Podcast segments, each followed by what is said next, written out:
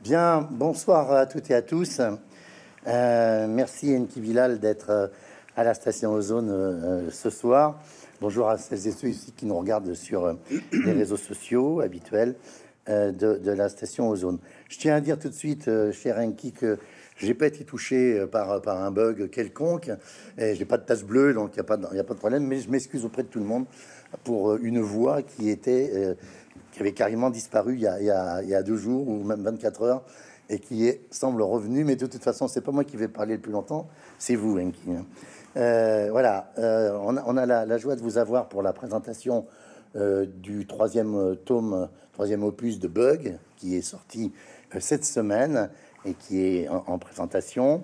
Donc, je rappelle hein, les, les, deux, les deux premiers, hein, le, le 1 et, le 2, hein, qui sont sortis pour le, pour le premier en 2017 et pour le deuxième en 2019. Euh, je, vous présente en quelques mots, même si tout le monde vous connaît euh, parfaitement, j'imagine. Vous êtes né à Belgrade, dans la capitale de l'ex-Yougoslavie. Votre prénom à l'état civil est Enes, si mes informations sont bonnes. Et votre papa, Mohamed Anobilal, est tailleur. Il est né en Bosnie-Herzégovine et votre maman est d'origine tchécoslovaque à l'époque. Euh, on disait. Pendant la Seconde Guerre mondiale, je crois que votre papa est un compagnon de résistance de Tito, mais il va jamais adhérer au Parti communiste euh, yougoslave. Et puis en 61, vous le rejoignez avec euh, votre maman et votre petite sœur à Paris, où il est arrivé avant vous. Et il retrouve d'ailleurs la France et sa capitale qu'il a connue avant-guerre en, en, 36 pour terminer sa formation de tailleur. Et puis vous obtenez la nationalité française en, 67. Dans la très belle exposition qui vous a été consacrée à l'été 2020 au fond Hélène et Édouard Leclerc pour la culture à Landerneau, dont le catalogue euh, est en vente euh, ce soir, euh, vous, on découvre dans cette exposition le formidable éclectisme de votre expression artistique. D'abord le 9e art, donc celui de la BD, puisque vous êtes lauréat d'un premier concours organisé par Pilote en 71 euh, où vous publiez d'ailleurs vos pilotes, vous publiez vos premières histoires.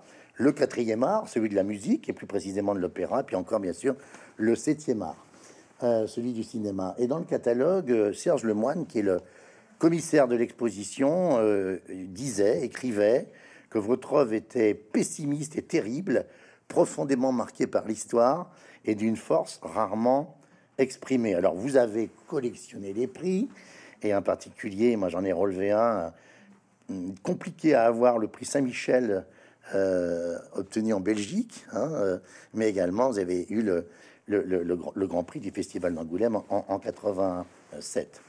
Donc vous aimez les, séries, la, la, la, plus connue peut-être c'est la trilogie Nicopole entre 1980 et 92, la tétralogie du monstre, la trilogie de, de Coup de sang, euh, dans laquelle on trouve le fameux Animals, et puis le formidable album avec euh, les phalanges de l'ordre noir, partie de chasse, qui est dans, ce duo qui s'appelle Fin de siècle, coécrit avec, euh, avec Pierre Christin. Euh, alors, l'action de Bug, toutes les, personnes qui sont là ont eu, je pense, l'occasion de, voir le 1 et le 2. dans, le, dans, le, dans le 1, on comprend tout de suite que en, 2041-2042, on fêtera sans doute encore le Nouvel An, hein, puisque lorsque euh, Junia qui est cette docteur qui a euh, soigné euh, Cameron Hobb, et Hobb se pose sur l'île, la Maison Éternelle, hein, cette île au large de, de, Barcelone, ben, c'est dans la nuit du 31 décembre 41-42. voilà au moins une, une nouvelle rassurante. Alors, euh, euh, vous, commencez donc la série le 13 décembre 2041. Euh, je me suis amusé à regarder que c'est le 13 décembre 63 qui a été adopté une charte sur le droit de l'espace. Et le 13 décembre 72, que les deux astronautes d'Apollo 17, les derniers qui ont marché sur la Lune, ont dévoilé une plaque sur la Lune destinée à la paix. Euh, pourquoi est-ce que vous avez choisi cette date du 13 décembre pour euh, ouvrir cette trilogie C'est un hasard euh, oui, je pense que oui, je sais plus, mais je vais quand même répondre à cette histoire de date, notamment en ce qui concerne le, bah, Nouvel An. Est-ce qu'on va le fêter en 41, 42 Oui. je suis pas sûr, mais ça veut dire clairement que la projection que je fais dans le futur n'est pas pour créer ce futur ou pour parler de ce futur. Euh, c'est plutôt pour rapprocher de ce que nous sommes maintenant. Alors, parenthèse, euh, il y a des gens, je pense, qui commencent à travailler sur l'idée que j'appelle ça, ça vient du wokisme, que euh, certaines fêtes doivent disparaître, il y a plein de choses qui doivent disparaître. Donc il y aura peut-être une table rase, et peut-être dans 20 ans, il n'y aura plus de, fêtes comme le Nouvel An. Donc c'est pas sûr. On, fêtera la, Sainte Sylvestre. Alors ce sera peut-être, voilà, ça s'appellera autre chose, autrement. Les communautés ayant fait leur boulot, on verra ce que ce sera, ce sera intéressant. Euh, non, pour dire sérieusement, pourquoi 2041 2040 tout simplement pour que le personnage principal, qui s'appelle Hob, puisse revenir de Mars. Bon, ça c'était nécessaire, important. Donc je fais confiance à Elon Musk, qui a l'air d'avoir très très envie d'envoyer une, première mission sur Mars. Il, peut, je pense qu'on peut peut-être raisonnablement penser qu'il le fera avant 2040. Euh, entre parenthèses, là aussi, euh, il est clairement annoncé que cette première mission risque de ne jamais revenir. Et il y a déjà des candidats. C'est intéressant. Mmh, mmh. Euh, donc voilà, l'idée c'était que lui puisse revenir de Mars, donc ça me permet d'installer cette histoire de bug, etc. Mais en même temps, on est très très proche de notre époque parce que je considère que ce bug peut arriver n'importe comment et n'importe quand. Donc il, fallait pas qu'il y ait une trop grande distance. C'est pour ça que même sur le plan graphique, le monde que je représente n'est pas un monde mmh. futuriste. on est très près, on est peut-être dans les 4-5 ans qui viennent, donc on est dans quelque chose de, volontairement proche. Donc voilà, c'est un peu ça le, choix de cette date. Et euh, mais c'est pour ça que l'effet de miroir fonctionne, je pense. Il est là aussi pour nous parler de nous et de notre addiction à cette magnifique euh, machine euh, qui s'est mise en place, la machinerie numérique qui est virtuelle, impalpable, mais qui nous, qui nous a tous rendus addicts. Alors, on, est au cœur là de, de, dire de, ce télescopage entre un phénomène mondial, euh, qui, est vraiment le, le, cœur, j'allais dire, de, cette série, et puis l'événement individuel, enfin on va voir que tout est lié, qui concerne Cameron Hobbes, donc ce martien euh, cet astronaute martien, hein, il, est parfaitement antérieur, hein, mais c'est un astronaute martien de nationalité multinationale, hein, mmh. euh, car euh, il appartient entre guillemets à la société privée Life Dust One, qui opère le vol sur Mars, qui va d'ailleurs poser aussi un problème, j'allais dire presque géopolitique, pour savoir mmh. qui peut le récupérer. Alors, bon, l'histoire, on, la connaît de, de, de Bug 1 et Bug 2. Il y a cette espèce d'effondrement mondial de tout ce qui est du numérique et de la technologie, hein, les collapses. Donc de tout, ah. donc de tout. Oui, tout est devenu. Voilà, tout est... Hein. Bon, les, les, les ascenseurs euh, euh, ne fonctionnent plus. Il y a un milliardaire de 87 ans, euh, ça c'est dans le blog 1, Jeff Casanova, qui se trouve en, en, blocage lévitationnel. À Rome, il y a l'équivalent de la Cicciolina, qui, qui, a un nom extraordinaire, Chiara Deportivo, euh, euh, qui est elle aussi bloquée. Hein, euh, elle va quand même se, mariera, il se hein, mariera quand même. voilà, bon, elle va réussir à, faire du buzz autour de ça. J'ai lu quelque part vous concernant que vous considérez que la SF n'existe plus et vous dites nous vivons déjà dans la science-fiction. Ça me paraît non, vous n'êtes pas d'accord? Ah ben, je, je... c'est pas, c'est pas, c'est pas vous qui posez les questions. Hein. Non, mais, non, mais je trouve, je trouve que votre voix est vraiment très bien, donc j'aime bien l'entendre aussi, donc elle est quand même pas mal. Euh, écoutez, non, je, non, alors existera toujours la science-fiction, vous savez, les, martiens, ou les martiens, ou les jupitériens, ou alors ceux qui viennent d'une autre, d'un autre système solaire, ou même d'un autre, d'une autre galaxie. Il y aura toujours le space opéra, il y aura toujours, bien sûr, la science-fiction. Mais quand je dis ça, c'est plutôt pour euh, pour contrecarrer un peu cette, il y a une forme de condescendance. Moi, j'ai vécu ça longtemps, hein, pendant longtemps. Ah, vous faites de la science-fiction. Ah, d'accord. Bah, des trucs qui peuvent pas arriver. Hein, c'est ça. Vous faites ça. Vous. Je dis oui, ça peut arriver. On ne sait jamais. C'est, en train d'arriver. Et c'est arrivé. Moi, je suis désolé. Moi, le, euh, le, numérique, la manière dont il a, il s'est installé dans nos vies, c'est quelque chose qui, a 30 ans, était absolument inimaginable absolument inimaginable. Et euh, les nanotechnologies, c'était absolument inimaginable d'envoyer un truc microscopique dans les, dans les vaisseaux sanguins pour essayer de déposer un traitement. Enfin bon, tout ça, c'est des choses. Il y en a, il y en a, des tonnes de, comment dire, de d'innovations comme ça qui sont scientifique. Donc la science est quand même au cœur de tout ça.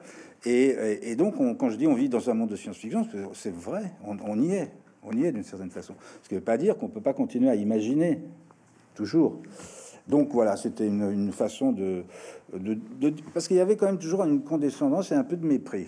On est la France, qui est un des, un des pays culturellement euh, les mieux, les mieux, comment dire, euh, les mieux fournis par sa propre langue hein, qui est sublime, et a quand même un, travers, c'est de considérer que tout passe par le verbe et que le verbe est sacré et que l'image c'est quelque chose d'un peu dégradé et, dégradant. Euh, bon, alors la bande dessinée franco francophone est peut-être l'arbre qui cache la forêt, j'en sais rien, mais en tout cas, c'est, il, est vrai que ne sont, sont, considérés comme sérieuses que les, les propos, que les récits, que les choses qui sont littéraires. Alors, moi, j'adore, j'adore la littérature. On va revenir à un certain nombre d'images, si je puis dire, hein, parce que euh, je trouve que le tome 3 est même différent du 1 et du 2, mais on, y reviendra. Euh, quand vous dites que les mots ont leur importance, euh, il y a même beaucoup d'humour dans, vos mots, hein, dans, les textes. par exemple, dans, le tome 2, il y avait cet épisode extraordinaire avec la figure de, de Bonifacio. Alors, je, je, vais, je vais mal le prononcer parce que je parle pas corse. Hein. Donc, vieux conducteur de corse de 97 ans qui conduit euh, sa bouique, dans laquelle Gemma euh, euh, va échapper aux mafieux vénitiens. si on n'est pas informé, on comprend pas que ce sont des supporters de l'OM qui ont un Stinger à l'épaule et qui, descendent le, le, sous-cueil de, enfin, l'avion de, pas, le sous-cueil, l'avion de, Cameron et, et, et, Gemma. Donc, un clin d'œil à, à, l'OM.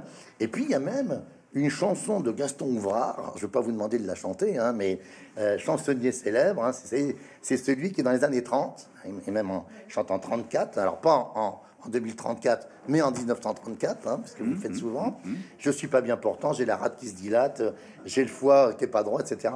C'est très amusant, ces, ces, détours ou ces, ces espèces de, de clins d'œil. Euh, pourquoi vous faites ça? En fait, je m'amuse, beaucoup à faire ça. Je m'amuse beaucoup parce que d'abord le sujet est grave et qu'au départ, lorsque j'ai décidé de faire cette thématique, le bug généralisé qui arrive, c'est une idée qui s'impose comme ça. C'est ça, c'est une idée, c'est toujours brutal. Hein. ça, arrive, c'est là.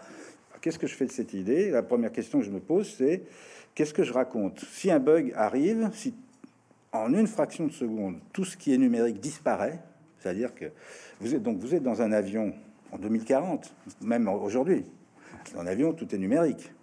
Donc euh, le pilote peut éventuellement, si c'est encore piloté, il peut essayer de récupérer des choses, mais ça va pas être facile. Ah, il y en a un certain nombre dans les dans les. je parle d'aujourd'hui, hein. Qui, mais sont qui sont dans la terre parce qu'ils sont littéralement crachés. Voilà, exactement. Ah. Donc on est euh, donc euh, si vous êtes dans un ascenseur, tout est numérique, vous êtes bloqué hein, dans, dans, les gratte-ciel partout dans le monde.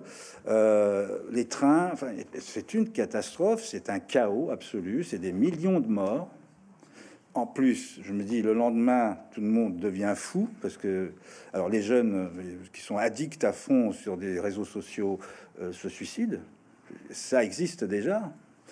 Euh, mais c'est une catastrophe, c'est horrible. Donc, c'est, je dis, je vais pas raconter ça, ça n'a aucun intérêt.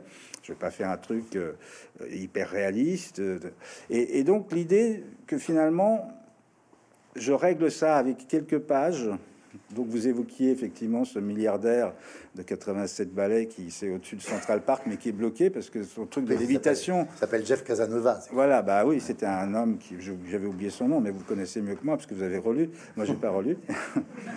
mais le et, donc c'est euh, donc voilà, c'est l'arrogance du fric qui lui permet de faire. Eh ben, il est puni un peu, donc il est coincé. Donc comment il va faire pour vivre? Donc alors ça c'est des traits d'humour qui font passer les millions de morts. Donc j'organise ça de telle sorte que on puisse finalement aller vers Hob, sa fille, sa fille Hob, on, rentre dans l'intime. Et, en fin de compte, à partir de ce moment-là, ça n'est pas réaliste, ça devient une fable. Oui, mais et là tout est. Et là, je suis, je suis maître de, de mettre de l'humour parce qu'il faut en mettre. Il faut en mettre. Je pense que c'est, il faut créer de la distance et de la dérision par rapport au sujet. Et je le fais toujours. J'ai toujours fait. Il y a peut-être que dans le sommet du monstre que ça n'est pas vraiment présent, même si je pense que oui, mais c'est de l'humour noir. Mais en tout cas, c'est euh, là, c'est nécessaire par rapport au sujet. Donc c'est, euh, c'était un risque hein, avec des ellipses assez fortes. Je pouvais j'étais surpris que le public réagisse bien à ça. Mais en fin de compte, voilà, c'est pas du tout réaliste et en même temps, c'est le sujet est traité de manière sérieuse. Et pour autant, vous n'êtes pas désespéré parce qu'on dit que l'humour est la politesse du désespoir, mais vous êtes vous êtes pas désespéré. Je suis un, un, pessimiste et un optimiste qui a compris. On retiendra la formule. Elle n'est pas de moi, elle est, mais elle est sublime. Euh, à propos de voiture, dans, dans le 3, dans celui-là, euh, il y, a un autre véhicule qui est, conduit par Egeo, qui est l'ami de Gemma. Et là, c'est une voiture, c'est le cas de le dire, mythique, puisque c'est la DS-19 donc du, Bart de mythologie. Hein, euh. mmh, mmh. Alors, vous savez qu'on appelait cette voiture la, tueuse de PDG dans les années 60 parce que elle, en a tué tout un tas qui savaient pas la conduire. Puis c'était aussi quand même la voiture, entre autres, de De Gaulle qui échappe à l'attentat du petit Clamart. Euh, la DS-19, vous considérez que c'est une, comme disait Bart, une, une cathédrale gothique des temps modernes? Oui, on peut, mais en fait, je fais un casting dans ces cas-là. Je veux dire, quel est mon, propos C'est que toutes les voitures numériques, c'est-à-dire qui datent de, du début du XXe siècle, même 21e siècle, pardon, 21e siècle. les petites sortes de la Tesla. C'est ça, mais même celles du début de 2001, 2000, j'imagine qu'ils sont déjà commencent à être truffées déjà d'électronique. Bon, donc en fait, prendre une voiture, et je suis pas sûr qu'il n'y ait pas un peu d'électronique dans la DS, j'en sais rien. Peut-être que des, on va on en 57. Oui, peut-être pas. Hein, non. non, Bon. je, ne suis pas ingénieur large, mais, mais j'ai pris large. Mais dans mon casting, je me suis dit, bah, alors j'aurais pu prendre, je sais pas, une de chevaux. Je me non, je trouvais que ça avait de la gueule. Ah ben ça, de la gueule, surtout qu'elle est bleue. Voilà. Alors je l'ai un peu, un peu rouillé de partout, mais et euh, autant, autant dessiner quelque chose qui est beau. Euh... 4L, c'est rigolo. Moi, j'ai conduit des 4L, mais c'est moins, moins intéressant à dessiner. il aurait, ils auraient pu être dans une 4L. Hein. Alors, toujours au chapitre de, l'humour, je vais vous lire là, parce que il y a un échange savoureux entre Marius, qui est un, non, le prénom n'a pas été non plus par hasard, un pêcheur marseillais, et Junia, au pied de l'île artificielle de la Maison Éternelle. Euh, et euh, Marius dit, à propos de cette, de cette île artificielle, la Maison Éternelle, une de building, euh, voilà, hein, une histoire végétalisée. Voilà, une histoire d'idéologie. Vous l'auriez vu, vous auriez cru ça, vous, le retour des idéologies basiques du XXe siècle j'ai dû être l'un des derniers Marseillais à croire au communisme au début des années 20. Alors, évidemment, il s'agit de notre décennie actuelle, 2020, mais des petites là-haut, puisque ce sont des, femmes qui ont pris le, pouvoir de cette île, dans cette île, mais les petites là-haut, elles ont toujours des idées autour de Marx et Engels. Engels plutôt apparemment, et ça, ça peut m'intéresser encore. Alors Junia euh, lui dit, euh, vous êtes sérieux? Il répond, ouais, mais une armée de fachos veut leur faire la peau, c'est fou. Avec la disparition du monde moderne, c'est le pire de l'ancien qui revient au galop et ça sent le rance. Je préfère mon odeur de poisson, même s'il n'en reste plus vraiment en Méditerranée. Et Junia de conclure cet échange. Vous avez raison, Marius, les poissons, c'est mieux. Euh, vous, croyez-vous que euh, on, va assister à, une forme de, de, cet avenir technicien et déshumanisé va faire revenir des idéologies euh, euh, euh, dépassées au sens un peu de la nostalgie, dans le sens étymologique de nostalgie, la maladie des origines. Écoutez, là, on peut pas, on peut pas ne pas faire le lien avec ce qui se passe actuellement entre la Russie et, l'Ukraine, Poutine, quelque part. alors, qu'est-ce que c'est? À mon avis, enfin, je pense, que je connais de, de, de l'âme slave, de ce monde-là, Poutine, euh, il veut pas réinstaurer le, ceux qui pensent qu'il veut réinstaurer l'Union soviétique, euh, récupérer les terres perdues, etc., etc. Euh, je pense que c'est pas ça. Ce qu'il veut, c'est la Grande Russie. Il rêve de Grande Russie, donc il, rêve de sauter l'épisode soviétique marxiste communiste pour essayer de refaire quelque chose à partir de la grande belle Russie blanche. Voilà, c'est assez étonnant de penser ça. Et je pense qu'il est plutôt sur cette ligne-là. Donc ça veut dire que c'est voilà, on, est dans alors le lien avec le numérique, etc. Je pense que c'est la euh, le numérique plus euh, comment dire euh, la chute du communisme, les nouveaux, les nouveaux standards des sociétés mondiales sont des standards qui sont en train de, s'effondrer. On peut, pas, on n'est pas là pour parler de ça, a priori, mais l'Occident s'effondre, perd de son influence, perd de sa de sa force. Les États-Unis se commencent, ils sont quand même partis sur la pointe des pieds de, l'Afghanistan. C'est sidérant d'imaginer ça. Donc on, sent que tout, se recompose et que c'est la fin de ce monde-là. Donc euh, avec le numérique, on, va- se rend compte que tout va très très vite. Et donc l'action de Poutine, finalement, c'est quelque chose de terrible parce que finalement, il, il met, il met, une- il désorganise complètement la pensée, euh, il déroute. Et sait-il seulement ce qu'il veut faire On n'en sait rien. Mmh. C'est ça le problème. Mais en tout cas, c'est quelque part le retour de ces idéologies recyclées. Et c'est un peu le sujet de Bug 3 finalement. Ah oui, oui. C'est totalement le sujet de Bug Euh, 3. Alors, euh, on, on- on- on parle, parlez de Russie, on va parler de la Russie sibérienne, car effectivement, à la sur la couverture de Bug 3, on voit euh, euh, euh, Cameron Hobb euh, dans une tenue qui, qui- qui n'est pas une. Une, une- C'est pas un super-héros. Oui, c'est pas un super-héros, c'est pas non plus une, petite femme lapin de, de- de Playboy. hein. Non, non. Même si la tenue, euh, la tenue pour, pour- pourrait un peu y faire penser, mais euh, euh, il y a une, la, néo, la Novo-Tsarine hein, qui s'appelle euh, Yulia Smolsk, qui est quand même très, très, très étonnante, hein, un drôle de personnage. Euh, vous dites d'ailleurs au passage que les femmes sont plus résilientes que les hommes parce qu'elles donnent la vie, et donc en, en- en 2042, elles auront le pouvoir. hein, le, euh, c'est une dénommée Madame Tip- Tippett qui a, qui a remplacé le président des États-Unis, qui a, qui a fait l'objet d'un impeachment. Il y a cette, euh, cette Novo-Tsarine. Alors, ce qui est bien, alors en fait, elle n'est pas du tout l'héritière du tsar. Vous dites que c'est la fille d'un des pires oligarques de, de Sibérie euh, orientale. Euh, ce qui est bien avec vous, c'est qu'on on- on apprend des nouveaux mots. hein. Euh, alors, vous dites, euh, on, on a la fiche RG, si je puis dire, de, que nous donne Cameron Ebb, Hobbes sur elle. Imprévisible, bipolaire, névrosée, obsessionnelle, truffée d'implants, et pas seulement cérébraux. Chasseuse de gros gibier, à la cruauté légendaire. Alors attention, sexuellement, agalmatophile, altocalciphile et beaucoup plus grave, biastophile. Ouais, c'est bien que je peux pas vous laisser sur scène Ah, sans que vous nous expliquiez. le dictionnaire, dictionnaire. trois dames. Non, Euh, alors oui, le ah, premier- ah, le ah, premier. C'est plutôt la euh, être attiré. Il n'y a pas euh, trop de jeunes là dans la salle, j'espère. Attiré, excité par la, par, par- non, par des statues, par la représentation de l'humain statue, donc sexuellement une attirance. Des- des mannequins. Tout ce qui passe par les statues, les mannequins, etc. Ouais. Euh, ensuite, c'est plutôt la euh, les talons hauts. Alors ça, oui, c'est la, c'est la C'est ça, c'est- altocalciphile. Alto, ça, alto, l'auteur, oui, oui, hein.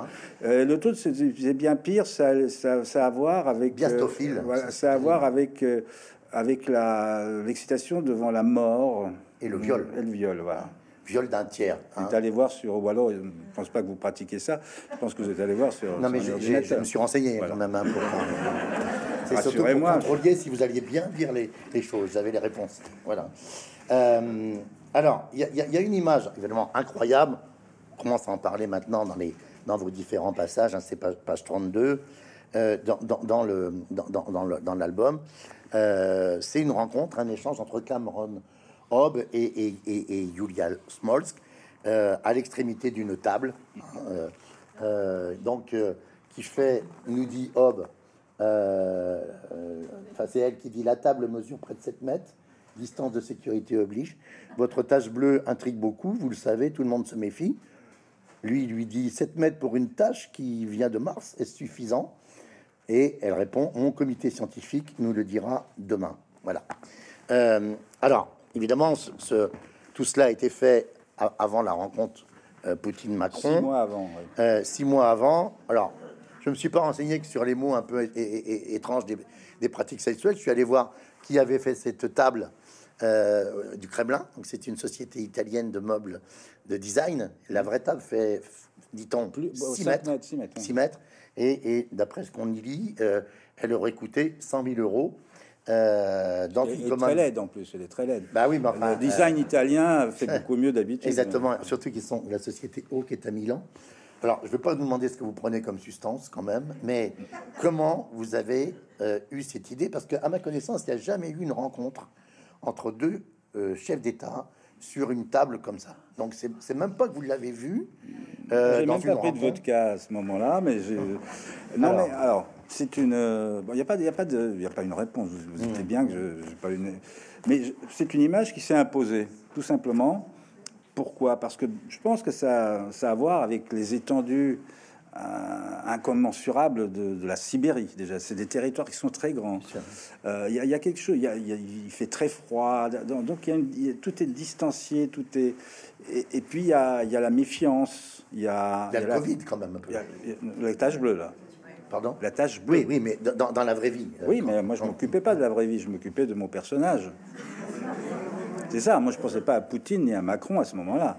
Moi je pensais à, à cette situation, et c'est quelque chose de très, comment dire, c'est quelque chose de très totalitaire en plus. Cette espèce de, la méfiance, on se méfie de tout le monde. Poutine, je pense qu'il se méfie aussi de la sarbacane avec la petite flèche empoisonnée ou du parapluie, bulgare. Il, je sais pas. hein. Il est tellement obsédé aussi par le, la Covid, etc. Donc, quand vous voyez ces images avec son, son staff, j'appelle ça comme ça, les mecs, ils sont à 25 mètres. C'est incroyable. Alors, donc moi, Poutine, à ce moment, j'y pense pas, mais je dis simplement, je me dis simplement que c'est c'est cette image-là qui s'impose. Le dîner, le tête-à-tête. Et en fait, c'est lorsque je dis tête-à-tête, parce qu'elle lui propose ce dîner dans son palais à elle. euh, à ce moment-là, je savais que le tête-à-tête, ce serait pas avec une chandelle au milieu, avec un, ce serait pas face à face. Dis, il faut qu'il y ait de la distance. Après, j'ai pas, j'ai pas d'autre explication. Alors effectivement, c'est troublant lorsque c'est arrivé. Moi, je- en plus, moi, je regardais à ce moment-là à la conférence, de, enfin en, en direct, c'était moins en direct. Euh, et quand je vois ça, je me dis mais c'est incroyable. Et dans le même temps, arrivent deux trois textos de copines ou copains qui me disent eh, mais qu'est-ce qui t'arrive? T'es devin ou quoi? Regarde, regarde, regarde, regarde sur Poutine. Et... Bon, voilà, j'ai pas d'autre explication, mais c'est pour- moi il y a une logique. euh, euh, narrative et, de situation qui est liée à la culture euh, de ces peuples-là, de ces, régions-là. Voilà.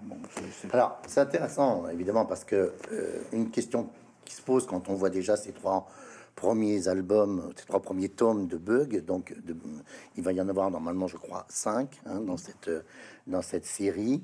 Euh, on a dit euh, que le premier a été fait- publié en, en 2017, le deuxième en 2019. Euh, celui-là, maintenant, vous dites qu'il y a eu un peu de retard. Il était, Oui. voilà, il, est- il était, il aurait pu sortir en- à, l'automne Alors, 21. hein. Un, peu, plus tard, mais enfin, logiquement, en 21. oui. Vous, vous, vous, vous avez la, la, suite de, de- le, le tome 4, le tome 5 Je vous les demande surtout pas. hein. Mais est-ce qu'ils sont, est-ce qu'ils sont euh, conçus, écrits euh, Comment vous faites? Alors. c'est, Comment vous fabriquez euh, ça? Lorsque je, lorsque j'ai commencé le, je vous parlais de l'idée, le point de départ. Bon, bug, tout disparaît. Euh, je me suis dit euh, comment je finis ça? Je me suis posé des questions essentielles avant de me lancer quasiment. Je me suis, je voulais être convaincu moi par par le sujet. Donc, euh, d'abord, j'écarte tout de suite l'idée d'un bug accidentel ou d'un bug provoqué par des hackers ou provoqué par des bon provoqué par des humains. J'écarte cette idée parce que je pars du principe qu'il y a des, il y a des pare-feux à tous les niveaux et qu'un bug ne- de- d'une telle importance et d'une telle radicalité ne peut pas arriver. Je pense qu'il ne peut pas arriver. Ça peut pas arriver. Ça peut durer un jour, trois une semaine, j'en sais rien, mais ça peut pas arriver sous cette forme. Donc tout de suite, je me dis, ce truc-là, il n'est pas, il vient pas de chez nous. Donc, tout naturellement, et je ne vais pas déflorer pour autant euh, la suite, puisque vous l'avez dans les trois premiers volumes. Donc, une mission de Mars qui revient de Mars, c'est parfait. Il va revenir avec le bug. Alors, bug, ça veut dire quoi? En, en français C'est un- c'est un- cet élément, c'est ce grain de sable qui va faire capoter un, un système numérique euh, euh, mécanique, enfin numérique, quoi, qui va bug, qui va, ça va faire bugger. Et en anglais, il y a, ça veut dire aussi un, insecte, bestiole, bon, vi- virus. Tout ça, c'est c'est lié. Et là, le double ça, me- ça me convient tout à fait. Donc, je me dis, ben voilà, il va revenir, mon personnage, il va revenir avec un alien dans le corps. Bon, alien, euh, là, on sait tous ce que c'est. Et, euh, et alors maintenant, je me dis, qu'est-ce que va, qu'est-ce que sera la fin de cette, quelle sera l'explication finale? Il faut qu'il y en ait une, il faut qu'il y ait un, un happy end ou un drame, etc. Bon, il y aura un happy end, hein, je vous le dis. Euh, je ne m'engage pas beaucoup, sauf qu'avec moi, il y aura quand même toujours trois points de suspension. Et, mais, euh, donc, je trouve, je trouve assez rapidement l'explication finale. À partir de ce moment-là, le terrain est dégagé, je dis, ok, c'est bon, je fonce. Et je vous garantis que ça, cette fin, elle reste présente dans ma tête, mais que je ne sais absolument pas ce qui se passera dans le 4 et encore moins dans le 5. Sauf, on va dire, les 20 dernières pages. Peut-être je vais décider de, d'apporter l'explication. Alors, c'est ça, c'est ça qui est formidable. Cette manière de travailler me, me rend très heureux. Donc, c'est pour ça que je suis, euh, je vis avec ces personnages, je les développe. Euh, par exemple, le, avant la fin du 3, 4-5 pages avant, je ne savais pas comment Hob allait se comporter avec les deux femmes, la jeune fille, la toute jeune fille, et puis euh, Junia. Je, je, dévoile pas. Je ne savais pas. Et je me disais comment il va faire, qu'est-ce qu'il va faire? Et c'est vers la fin que le truc s'est imposé. C'est parfait. Je, je, ne panique pas parce que je déroule des choses avec beaucoup de. Mais vous, vous, vous lancez parfois. Enfin, un sentiment que vous, vous, vous, laissez, vous ouvrez des pistes, vous ouvrez des portes. Mais vous l'avez évoqué, évoqué, tout à l'heure dans le 2, la fin du 2, j'annonce ouais. euh, l'omniprésence de femmes au voilà. pouvoir dans le monde. Je l'ai dit dans la fin du 2. Et donc j'étais coincé. Il fallait bien que je. Parce que, Donc, euh, je pars dans le 3 en me disant bon, bah là, il y a des, la tsarine, elle est là. Euh, les filles qui sont là, les, les, les fous folles de Marx, euh, néo-marxistes, elles, sont, elles sont là. et le truc s'organise. La vieille historienne, Alors, 112 ans. 112 on va, on va y venir à, et- à Élise Desplantes parce que c'est Bah oui, bien sûr, hein. bien sûr. Euh, mais vous voyez, quand je parle de, de, de- de- de portes que vous ouvrez, page 57 du tome 3, dans ces moments qui sont assez extraordinaires, qui sont ces, ces- ces journaux hein, faits avec Oui. les moyens du bord, alors a- a- avec une, une, un- une dysorthographie qui est quand même extraordinaire. Je ne sais pas si tout le monde aura le- la possibilité, euh, euh, de peut-être dans, dans le zone publique, de, de voir qu'il y a des fautes, hein, mais on, euh, on pourrait faire une dictée de à la Ils vont voir les fautes quand c'est bien écrit. Je sais Voilà. hein. Euh, alors, vous, vous citez dans, dans- un des exemplaires du Monde Today le, le professeur Bachmo Jefferson Ekambi, hein, qui est orthoptérologue. Alors là, je ne même pas, euh, c'est tellement facile à trouver, hein, euh, euh, de l'université de Babinco. Et là, c'est une piste parce que euh, il, il- il se demande si le fameux nuage bleu, dont on va, dont on va parler dans un instant, qui a déjà entouré la Lune et qui arrive, ça serait pas comparable au, au- au- au nu- au- au nuage de criquet et de sauterelles. Il est malin, hein non, non, mais c'est pas le problème. Non.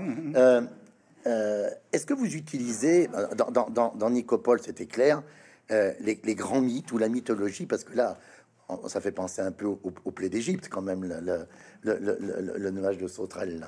C'est important pour vous, ça, des grandes références Ouais, comme ça, des grands mythes? Bah, non, je sais pas. euh, je, peux, je peux avoir une idée qui va croiser les, grandes Ouais, références. ça va- ça Et va- je, je choisis pas les grandes références pour dire ah je vais faire une citation, je vais faire. Hum. Euh, je, je- vraiment, je- je- je- j'essaie d'organiser cette grammaire particulière. C'est chaque euh, auteur a, a sa grammaire particulière quand il crée un monde. hein. Bon, Hum. donc ça, c'est que ce soit un écrivain ou un auteur de bande dessinée ou pas. Quand vous empruntez. ouais. Donc voilà, mais en même temps, tout, tout, est, tout sert effectivement à- Je me sers, je suis une éponge. On en parlait tout à l'heure en off. Euh, mais c'est ça qui est. Et puis, il y a toujours cette idée de l'accident, la chose. L'accident, c'est-à-dire l'idée de dernière, dernière minute, dernière seconde qui va me faire Ah, finalement, ça, ça va me faire aller vers ça. Tout à l'heure, on parlait de la fin, etc. Comme est-ce que je connais la fin etc. un, un album qui a, qui a- qui a été moins, moins, moins lu que, que ce- ceux-là, qui, qui s'appelle La couleur de l'air. La couleur de l'air. C'est la fin d'une trilogie. Et à la fin, les personnages convergent vers des lieux sur la planète Terre, hein, c'est des survivants, etc. Et euh, c'est un côté un, peu New Age. hein, ils sont, voilà, ils se retrouvent, voilà, ils ont survécu, etc. La Terre les ayant mis à l'épreuve. Et donc, moi, mon image finale depuis le début, c'était la planète Terre dans l'espace avec des continents qui auraient bougé un peu. La planète a décidé de, de déplacer un peu les trucs pour se mettre à l'aise et pour mettre des, des humains à l'épreuve. C'est une fable. hein. Et seulement, c'est je ne sais pas, trois jours avant de faire cette planète dans l'espace, je me dis non, il faut qu'elle soit cubique. Et regardez la dernière page de La couleur de l'air, la, plante, la, la planète Terre, c'est un cube. Bon, c'est absurde, mais c'est assumé. Voilà. Et c'est, euh, quand je parlais de grammaire euh, interne, euh, c'est, en fait, c'est la liberté de création. Alors après, on peut me dire, ton truc, c'est n'importe quoi, ta planète Terre, ça, cubique, ça peut pas exister. Alors j'ai lu un peu là-dessus, si elle était cubique, elle pourrait pas tourner autour du Soleil. Bon, c'est physique, machin, etc. Mais on est, je prends cette liberté et que, et d'ailleurs, ce genre de liberté absurde séduit le, monde scientifique. Séduit le monde scientifique. Ce sont les premiers à être preneurs de ça. Ça, c'est très intéressant. On va dire un mot de, de Helgoland, hein. El, El, hein, qui, était cette île. Mais alors, il y a quelque chose chez vous euh, qui est assez étonnant, c'est cette fascination que vous avez pour les personnes âgées. Euh, je dis pas, je dis pas que vous êtes gérontophile, hein, mais mais mais euh, mais, mais dans, dans, dans, dans Partie de chasse, euh, c'est quand même la figure de celui, le vétéran de la, révolution d'octobre, qui est quand même une sorte de grand témoin, qui, qui, raconte tout. Bon, et là, Élise Desplantes, 112 ans, vous avouerez que quand même euh, ça pose. Hein, euh, personnage tout à fait étonnant. Euh, on en sait plus sur elle. À l'origine, écrivez-vous, du glissement de la droite vers la gauche d'un président français emblématique, François Mitterrand. Moi, j'aurais mis plutôt dans l'autre sens. Hein la gauche vers la droite, mais enfin, on pourra en discuter. Euh, euh, avant de travailler euh, avec Jacques Pilan pour Jacques Chirac, et ensuite, mais je de la droite vers la gauche, puis vers la droite. Ah, voilà, on est, on est plutôt d'accord, voilà. Ça dépend, c'est ça, quand on séquence ça les... dépend où on prend. Et donc, elle a travaillé avec Jacques Pilan pour Jacques Chirac. Qui un ami, Jacques Pilan, donc je, je, case un peu mes propres... Eh ben, très bien. Et, il y a, de l'autofiction là et, et, ensuite, je, je, je, dis pas la suite parce que je veux pas, je veux pas gâcher.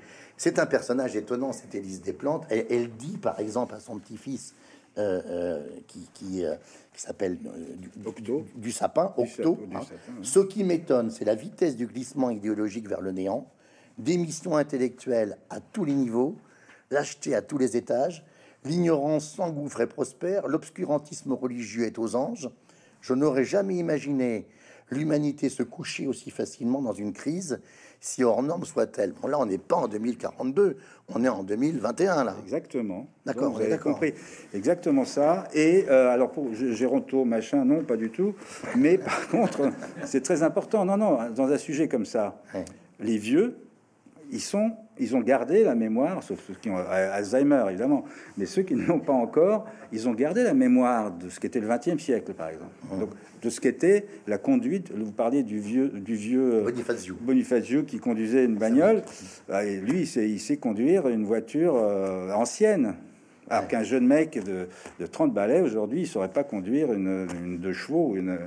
bon, bref, donc il y a, il y a cette situation du bug qui met qui valorisent tout d'un coup, qui redonnent du sens aux vieillards, ils deviennent finalement les sauveurs des jeunes. Donc ça, c'est amusant, c'est intéressant comme truc.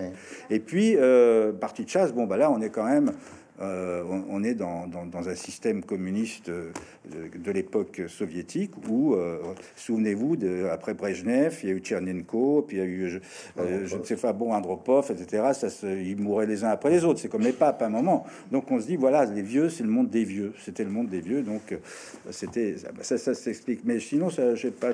Non, je. J'aime bien, en fait, j'aime bien aussi l'infiniment petit et l'infiniment grand. Et c'est le cas de Bug on a la bestiole minuscule et on a l'espace. Hein, et, j'aime l'infiniment petit et jeune et l'infiniment vieux parce que ça, correspond aussi au parcours de l'humain, voilà, une vie. Bon, je vais, vais surtout pas dévoiler l'album, mais il y, a, deux pages, 34, 35 et 36, euh, 37. Euh, et vous allez voir ce que c'est que le rapport à la technologie. Comme, euh, l'ouvrage était c'était bien normal, réservé. J'ai travaillé sur votre livre dans un fichier en PDF qu'on m'a envoyé. Et j'avais, j'ai, vous voyez la technique, comment ce qu'on voit n'est pas, n'est pas la réalité. Parce que je n'ai pris la mesure de la beauté de ces toiles, parce que c'est des toiles, que, avec les deux pages. Vous voyez comment la technologie. Euh, Et euh, alors, j'en profite pour dire que fin avril va sortir un livre d'entretien qui s'intitulé Sublime Chaos euh, avec Christophe Onodibio euh, dont quelques pages sont déjà en ligne sur le, site de l'éditeur Casterman. Euh, c'est vraiment très très intéressant. Et Christophe Onodibio, euh, dans cette préface du livre apparaître, parle de vos vers qui sont planétologiques. À plusieurs reprises, vous passez du bleu au vert. Il y a de très beaux vers. Alors, qu'est-ce que vous avez Qu'est-ce que ça dit comme, comme évolution, ça, pour vous? Alors, dans, nos discussions sur planétologie, il y avait écologie, planétologie, voilà, et le terme de planétologie me convient beaucoup plus. On va pas parler de politique des Verts aujourd'hui, hein, non, non, mais parler de ça. Euh, donc c'est alors euh, difficile de répondre à cette question parce que finalement c'est, je vais, vous allez être très déçu parce que finalement euh, le vert, j'ai réalisé que le vert, bah, c'était la couleur de la nature, des feuilles, des arbres et, des, et de l'herbe. C'est incroyable. Et puis le bleu, que c'était la couleur du ciel et de la mer. ah oui, mais regardez. Ouais. Voilà, là, là sur l'île.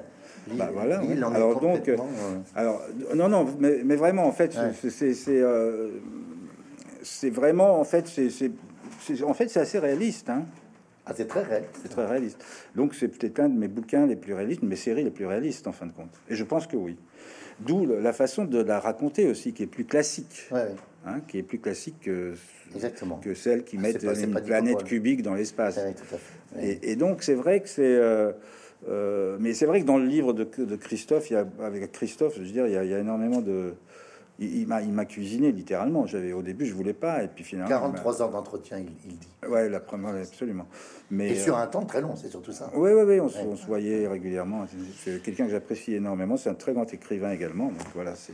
Il nous reste 4 minutes. Je voudrais. On, aurait tellement de choses à se dire que, et en tous les cas, euh, pour, pour, pour, revenir, euh, je, je, je J'allais dire qu'on comprend euh, que vous regardez avec une distance ironique notre monde actuel, ses tendances et ses outrances, et en vous décentrant d'une vingtaine d'années. D'une certaine façon, euh, c'est la manière avec laquelle, par exemple, vous parlez des mouvements politiques à la mode, hein, le grand cancellement euh, des années 20-30, le wokisme, les, intellectuels particulièrement barrés et mal barrés, on pourrait dire. Et, tout cela fait quand même penser à, un peu, j'allais dire, à la méthode de Montesquieu avec Ouzbek Erika, vous vous, vous, vous, mettez euh, dans une situation, alors on n'est pas avec des étrangers qui viennent voir notre monde, on est dans le temps proche, euh, et, et, pour autant ça vous permet d'avoir ce regard complètement euh, ironique, parce que ça traite de la période actuelle quand même. Bien sûr, absolument. Montesquieu, je, ma, ma, grande honte, il fait partie de ceux que je n'ai pas lu ou alors très peu ébauché au lycée. Et ça me, ferait, ça me fait plaisir d'être d'être. je pense qu'il faut rester à Bordeaux parce que ça, à Bordeaux, c'est une de nos grandes. Non, non, mais je, il, y a, il, y a, deux grands auteurs comme ça des temps anciens que il y a Proust que j'ai jamais hum. parce que trop loin de moi apparemment, mais je suis sûr que c'est une fois dedans, on, s'y sent bien, sûrement ou pas, ou pas, euh, mais ça fait partie du, du jeu. Hein.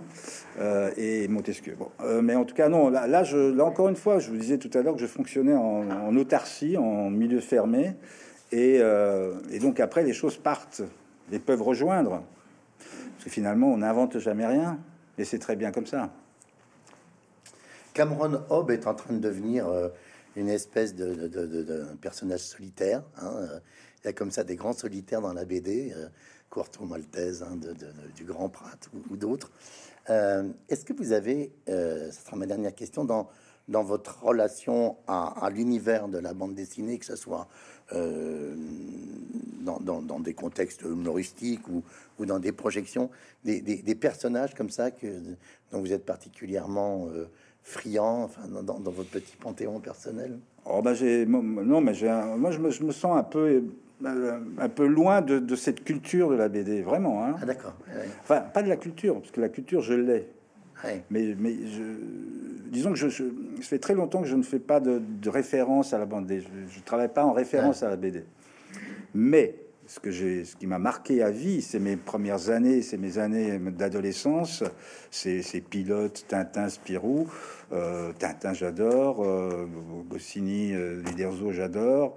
Euh, Blueberry, j'adore. J'ai, il y a énormément, énormément de, de, de, d'œuvres fondatrices et qui sont, qui sont en moi. C'est quelque chose qui, quand, je dis que je, je me sens pas vraiment partie prenante, c'est parce que je cherche pas à être dans la, dans la référence en permanence. C'est un monde qui est quand même beaucoup en référence et sur la nostalgie. Moi, j'essaie d'être libre.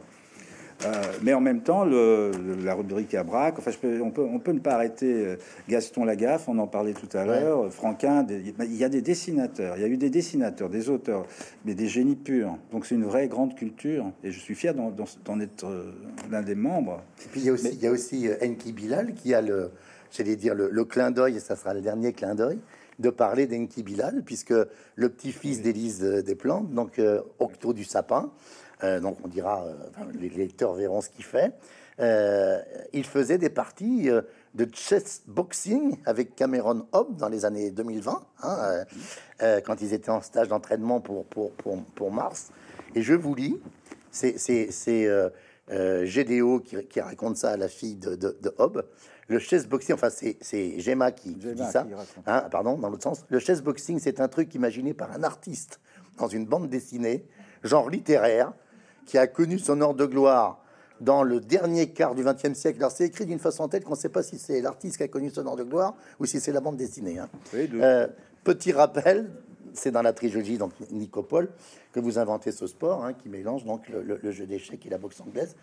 Euh, dans votre esprit, euh, en 2042, il y aura plus de BD euh, si, si, il y en aura forcément. Mais tout ça, ça va bouger.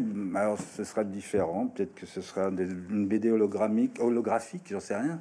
Mais le, non, pour être sérieux, le livre euh, continue de résister. Ça, c'est une très, très grande nouvelle. dire, depuis, depuis le temps qu'on annonçait avec l'avènement du numérique, la disparition du livre. Euh, la Covid a redonné un coup de projecteur incroyable et génial sur les librairies. on s'est rendu compte que les gens, finalement, ben, ils lisaient beaucoup. Ils ont redécouvert dans leur grenier des bouquins qui étaient poussiéreux, ils sont, ils sont remis à la lecture. Euh, donc ça, c'est quelque chose qui est, qui est, qui est, très, très rassurant. Euh, quand je dis que c'est son heure de gloire, c'est une façon de dire que peut-être que la bande dessinée est devenue un peu plus formatée, un peu plus pour des raisons économiques, etc. Donc c'est un genre qui est parfaitement installé, donc là-dessus il n'y a, a pas de problème. Mais il n'a plus euh, cette, cette effervescence, cette folie créatrice mais je parle aussi de graphisme. Parce qu'aujourd'hui, on parle de moins en moins de graphisme. c'est hein. très important. On parle de moins en moins de graphisme. Le graphisme est tout, juste au service. Quand je disais tout à l'heure que la, culture française est une culture du verbe, bah, ça arrange beaucoup de gens que le dessin redisparaisse un peu. Ils sont voilà. Euh, alors que dans les années 70-80, il y a eu mais une explosion de créativité, de création, une émulation entre tous les dessinateurs, les artistes, y compris les scénaristes pour imaginer des, trucs incroyables qui finissaient, euh, qui finissaient dans les studios de Hollywood et où on nous, on nous piquait joyeusement nos, idées graphiques. Et ça, c'est quelque chose qui a disparu. Il n'y a plus ça, il y a plus ce, cette, il y avait, euh, le, il y avait, il y avait des, hebdomadaires, donc il y avait des gens. Euh, ensuite, c'est devenu des mensuels. Maintenant, il n'y a plus de revues vraiment. Donc, on est quand même dans un monde qui a évolué, qui a changé. Et c'est à ça que je fais allusion. Bien, écoutez, on, avait dit que on, consacrerait du temps. Alors, il n'y a pas de questions dans la salle parce que euh, on préfère réserver le temps aux dédicaces de Denki Bilal. Vous pourrez échanger avec lui, euh, comme vous expliquiez Pierre euh, tout à l'heure. Je crois, je crois qu'on peut applaudir Denki Bilal.